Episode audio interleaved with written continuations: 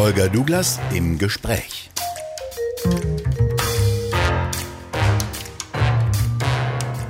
Heute mit Ralf Thiele, Oberst AD. Thiele hatte Schlüsselpositionen beim NATO-Oberbefehlshaber und im deutschen Verteidigungsministerium inne. Ist heute Präsident von Eurodefense Deutschland, CEO von Stratbird Consulting und Vorsitzender der politisch-militärischen Gesellschaft zu Berlin. Für ihn ist das Thema die große Militäroperation Russlands in der Ukraine durch. Es handelt sich um einen sorgfältig geplanten Feldzug, der mit geringem Kräfteeinsatz und dem Konzept des hybriden Krieges maximalen Erfolg zeitigt. Zu diesem Schluss kommt Thiele in unserem heutigen Gespräch. Diese Invasion ist zugleich das Erfolgsergebnis eines neuen Armeekonzeptes, eines hybriden Krieges. Da rollen nicht mehr nur Artillerie und Panzer auf, unterstützt von einer Luftwaffe, sondern hybrider Krieg bedeutet, den sogenannten Cyberraum zu nutzen, um Banken, Medien und die kritische Infrastruktur eines Staates anzugreifen. Dieses Konzept wurde perfekt von Russland entwickelt. NATO, Europa und Deutschland bleibt da nur die Rolle der Zaungäste. In seinem neuen Buch über die hybride Kriegsführung beschreibt Thiele die Angriffe aus dem Cyberspace, dem Weltraum und dem gesamten elektromagnetischen Spektrum. Die sind weitgehend unbemerkt zu einer wesentlichen Bedrohung für die westlichen Gesellschaften geworden. Eine deutliche Sprache spricht der Aufruf des ukrainischen Verteidigungsministeriums, dass Zivilisten mit Molotow-Cocktails gegen die technisch überlegenen Invasionstruppen ankämpfen sollen.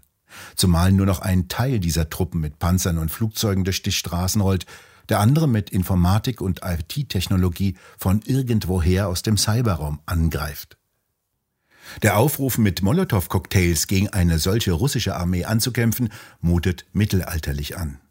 Herr Thiele, wie beurteilen denn Sie jetzt aus militärischer Sicht den Verlauf in der Ukraine? Ja, sie nimmt den von Putin gewünschten Verlauf, würde ich mal sagen. Der, der Grundstreitpunkt im Westen ist ja im Augenblick, ist das ein Wahnsinniger oder ist das ein äh, kluger Mann?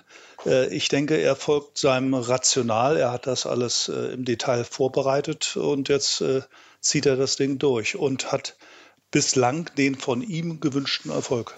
Sind das jetzt die hochpräzisen Schläge, von denen das russische Verteidigungsministerium spricht? Denn nach einer riesigen Materialschlacht sieht das nicht aus und auch die äh, Truppenstärke ist ja relativ gering im Vergleich zum Gebiet. Ja, äh, also tatsächlich äh, erstmal ist es ein hybrider Krieg, äh, bei dem man ja den anderen mürbe macht und dann, wenn er reif ist, ihn übernimmt. Das ist jetzt also die Über Übernehmephase, die jetzt gerade stattfindet. Diese sieht mir überhaupt nicht nach einem großen Krieg aus. Sein Truppenansatz ist vergleichsweise klein, wenn man eben diese großen Gebiete äh, betrachtet und sich vorstellen müsste, man müsste sich da durchkämpfen und dann äh, das alles halten, äh, sondern das ist tatsächlich ein, ein kleiner, militärisch äh, tendenziell feiner Ansatz, bei dem man vorher modelliert haben wird, was man erreichen möchte. Man hat also alles das, was einem Führungssystemkritisch beim anderen ist, abgebildet, hat dann von Satelliten äh, über äh, Cyber, über elektronische Kampfführung, über Präzisionsraketen, Drohnen, Kampfhubschrauber, Panzer ausgewählt, mit welchem Mix man an diese Sachen geht und nimmt jetzt diese Teilziele Schritt für Schritt. Ich sehe nichts von einer großen Materialschlacht. Auch die Verluste sind äh, äh für die Besetzung äh, äh, im Kampf eines Landes bisher äh, klein. Also es sieht mehr nach dieser schnellen Enthauptung aus mit einer überlegenen, systemisch organisierten Streitmacht. Dahinter steht ja das Konzept des hybriden Krieges, das Russland schon vor langem entworfen hat. Dazu gehört auch, dass nicht nur Panzerrollen und Kanonen schießen, sondern dass vor allem im Internet und im Cyberraum ein heftiger Krieg stattfindet. Nicht umsonst wurde vor kurzem bekannt, dass auch das ukrainische Finanzsystem angegriffen wurde. Wir können also davon ausgehen, dass wir neben diesen Bildern, die wir sehen, auch eine heftige Schlacht im Internet stattfindet im Internet und dann natürlich auch in den kritischen Infrastrukturen. Also es, wir, wir neigen ja immer zum Verkürzen. Also das äh, machen jetzt da sozusagen eine Cybersache draus. Aber de facto, wenn ich auf diese Infrastrukturen gehe, dann sind da natürlich auch Spezialkräfte unterwegs. Also Leute, kleine grüne Männer sozusagen, wenn wir uns noch an die Einnahme der Krim erinnern, zum Teil vielleicht sogar auch normal in Zivil gekleidet, äh, die äh, zum Teil eben auch mit äh, Schusswaffen und äh, äh, kleinen Bomben die Dinge dann nachsortieren oder mit Zielbeleuchtung Beleuchtung, äh, mit Infrarot beleuchten. Das ist schon ein, ein, komplexes Unternehmen, das sich eben darauf richtet, in allen möglichen Gebieten, in Finanzgebieten, Wirtschaftsgebieten, in der öffentlichen Meinung, äh, äh, den anderen zu zersetzen und handlungsunfähig zu machen. Können Sie sagen, wie hochentwickelt die Cyberfähigkeiten der russischen Armee sind? Gespannt dürften ja vor allem die Vereinigten Staaten zuschauen und detailliert untersuchen, was können die russischen Streitkräfte und was nicht.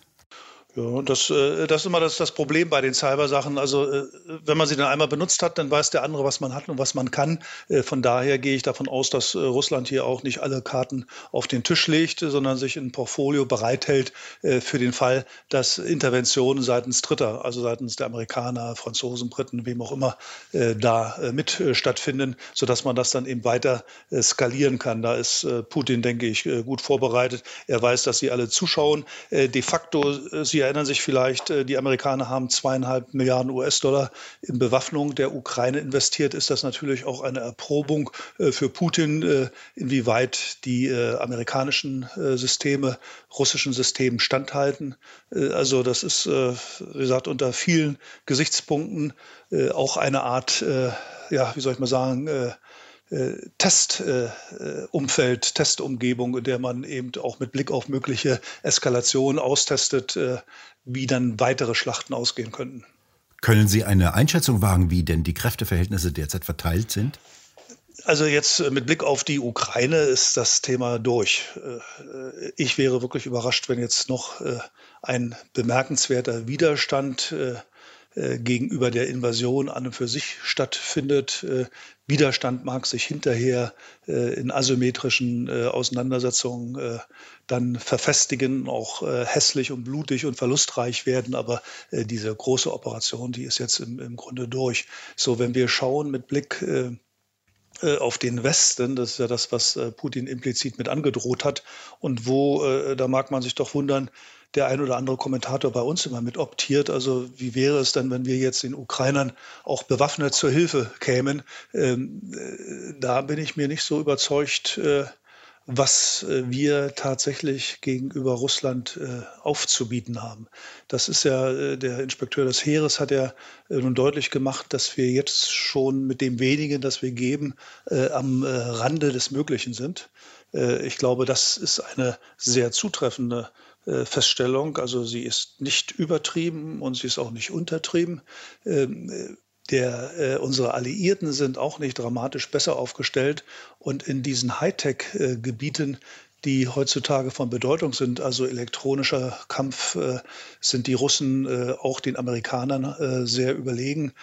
am oberen Ende des Spektrums mit diesen Überschallraketen, die ja deswegen so bedrohlich sind, weil sie so schnell kommen, dass wir keine Verteidigung dagegen haben. Es gibt also keine Waffen derzeit, mit denen wir uns vor diesen äh, äh, vor diesen Hyperschallwaffen schützen könnten.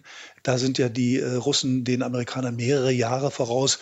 Die Amerikaner werden noch Jahre brauchen, bis überhaupt solche Träger zur Verfügung haben. Und die Russen haben sie schon, die Chinesen auch. Die können damit die klassischen Mittel amerikanischer Machtprojektion versenken, Flugzeugträger. das sind also sozusagen perfekt geeignete Versenker von Flugzeugträgern. Äh, also wir haben im Augenblick äh, ein großes Problem, äh, insbesondere wir Europäer. Aber selbst die Amerikaner haben ein Problem und das liegt bei uns Europäern vor allen Dingen daran, dass wir in diesem Besteckkasten nationaler Machtinstrumente eigentlich nur einen kleinen Löffel haben oder die Gabel Wirtschaft. Alle anderen Instrumente sind bei uns schlecht äh, ausgestattet äh, äh und äh, schlecht in Schuss, äh, sodass äh, wir dann eben überrascht sind, dass Putin das Militärische zieht. Aber wenn er nun Besteck hat, das besser ist als unseres, warum sollte er es nicht nutzen aus seiner Denke, aus seiner Denkrichtung? Da bleibt für NATO, Europa und Deutschland nur noch die Rolle der Zaungäste. Ja, und aus, aus gutem Grunde auch. Äh, ich habe gerade an so einem historischen Stück nochmal mitgeschrieben zur deutschen Einheit und wie die äh, Russland, die Sowjetunion damals aufgestellt waren. Äh, wir waren 1989, 90 eigentlich sehr überrascht, dass in den aktuellen Planungen damals, unmittelbar bevor das Ganze dann implodierte, der regelmäßige Einsatz von Nuklearwaffen äh, am, äh, an den Seiten, an den Flanken von taktischen Verbänden äh, zur russischen Planung gehörte. Das mag man sich jetzt mal vorstellen. Europa heute in einer Auseinandersetzung mit Russland und nukleare taktische Waffen überall im Einsatz. Also kreuzlich. Deswegen sind wir gut beraten, jetzt von dieser, von einer Eskalation der Lage von unserer Seite aus abzusehen. Befürchtungen gibt es ja, dass im Schatten dieser Krise China jetzt sich auf den Weg machen kann und das ungeliebte Taiwan übernehmen kann. Und Bilder sieht man ja, wie angeblich Schiffe schon Richtung Taiwan dampfen. Wie ernst sehen Sie denn diese Gefahr? Gut, das ist eine, äh, eine weitere Keule. Ich wollte gerade sagen Nebenkeule. Wir müssen ja sehen, äh, Russlands Interesse richtet sich ja auch nicht äh, nur auf die Ukraine, sondern insgesamt auf ein sichereres Vorfeld, sodass wir jetzt auch andere Länder, alle, also insbesondere außerhalb der EU und der NATO, ins Visier rutschen werden. Das heißt, wir die Beschäftigung für uns ist noch nicht zu Ende mit der Ukraine, sondern das, das ganze Thema geht weiter dadurch, dass sich nun China und Russland äh, äh zunehmend enger äh, aneinander äh, anlehnen, äh, äh, China mit Sicherheit auch informiert war von dem groben Ablauf, der jetzt stattfindet, mag das eine Option sein, die in China überlegt wird. man hält ja dort Biden für schwach und Putin lenkt ab. also von daher ist das ein Moment, den man für günstig halten könnte. Wie geht es denn jetzt in der Ukraine weiter? Der russische Außenminister Lavrov hat ja publizitätsträchtig gesagt, man könne ja jetzt Verhandlungen aufnehmen. Ja, das ist ja sozusagen Teil der Informationskriegsführung. Die, das, äh, das ist bei uns noch nicht so ganz durch. Äh, für uns ist ja so strategische Kommunikation, äh, überzeugende Narrative in die Welt zu setzen. Für Russen oder auch Chinesen gehört Cyberkrieg, Informationskrieg, alles in ein, in ein Gebinde sozusagen hinein. Also von daher ist das eine beschäftigungstherapeutische Maßnahme für uns, die uns beschäftigt und Putin in Ruhe seine Suppe weiter äh, kochen lässt. Äh, und äh, der Kern seiner Suppe besteht im Grunde in einer äh, strategischen Arrondierung äh, des Vorfeldes und in einer Neutralisierung der Teile der Ukraine, die ihn nicht interessieren. Wie geht es jetzt bei uns weiter? Mit einer weiteren Wolte bereitet Russland ja Europa und vor allem Deutschland die nächsten erheblichen Probleme. Ja, wir werden, äh, wir werden eine neue Regierung in der Ukraine sehen. Äh, wir werden äh, Flüchtlingsbewegungen sehen, das geht ja jetzt gerade los. Äh, wir wissen, dass an Flüchtlinge sich immer auch Kriminelle andocken, die jetzt den Flüchtlingen, die ja jetzt im Augenblick gut ausgestattet mit äh, Samsonite-Koffern und anderen sich auf den Fluchtweg machen, dann ohne, ohne die Koffer und deren Inhalte dann ankommen, äh, medizinisch versorgt werden müssen, äh, auch sonst unterkunftsmäßig äh, versorgt werden müssen. Also wir kriegen jetzt ein richtiges äh, großes äh, Beschäftigungsgebinde, das auch Europa wieder stresst mit dem Thema Aufnahme von Flüchtlingen in Europa. Also da werden wir auch genug Gesprächsstoff untereinander in Europa bekommen. das ist eigentlich der hybride Ansatz, der sich jetzt erwarten lässt. Der Puls steigt ja in den baltischen Ländern, in Polen. Wie stark sehen Sie denn diese Länder gefährdet? Übernächste. Also die nächsten sind erstmal die außerhalb der EU und NATO an, den, an der Flanke von äh, europäischer, an der Ostflanke von Europäischer Union und NATO. Äh, und ich meine, Appetit kommt auch vom Essen. Sollte das Ganze jetzt alles aus Putins Perspektive gelingen, dann wären sicherlich die baltischen Staaten ein übernächstes äh, lohnendes Ziel. Also erstmal Ukraine, dann wie gesagt äh, andere nicht äh, EU und NATO äh, und dann äh, wären die übernächsten dann die Balten. Das könnte das sein. Deswegen werden wir jetzt äh, sicherlich, wir in NATO und EU, viel damit zu tun haben, a, diese Staaten, Balten, äh, Polen zu stärken, äh, auch von uns Verstärkungskräfte dahin zu bringen, Zeitgleich wären wir aber auch gut beraten, unsere eigenen äh, militärischen Potemkinschen Dörfer, die wir haben, also Gebinde, die von außen noch gut aussehen, aber innen hohl sind, äh, nun auch zu füllen mit Fähigkeiten, Ausrüstung und Munition. Äh, tatsächlich ist es ja so, dass wir bei der derzeitigen Planung, die ja eigentlich schon besser ist als in früheren Jahren, jedes Jahr Fähigkeiten verlieren. Also wir haben hier noch keinen Trendstopp oder gar eine Trendumkehr äh, in den äh, Streitkräften, sondern äh, es geht weiter abwärts.